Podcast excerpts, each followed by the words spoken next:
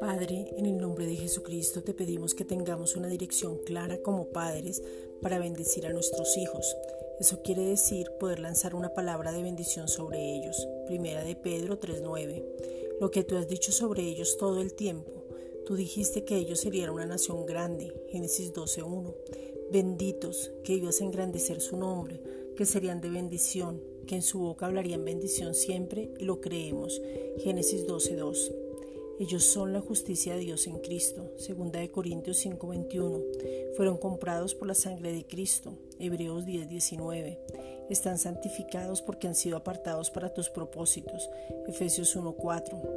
La paz está sobre ellos y tú guardas sus corazones y sus pensamientos en completa paz. Filipenses 4:7.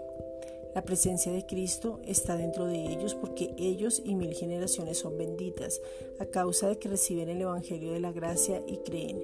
Deuteronomio 7:9. Son completamente sanos de la cabeza a los pies y sus cuerpos se alinean conforme a lo que tú creaste.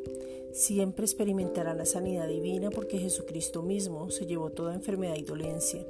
Isaías 53 versículos 4 al 5.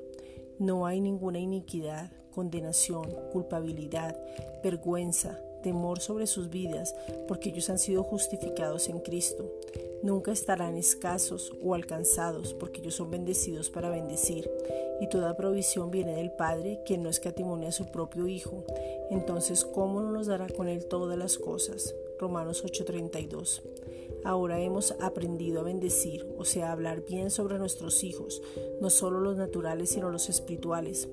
A nuestros nietos también, porque somos tus hijos amados y tenemos un objetivo claro y es que ellos den gloria a Dios en todo. Romanos 4:20. Gracias Padre.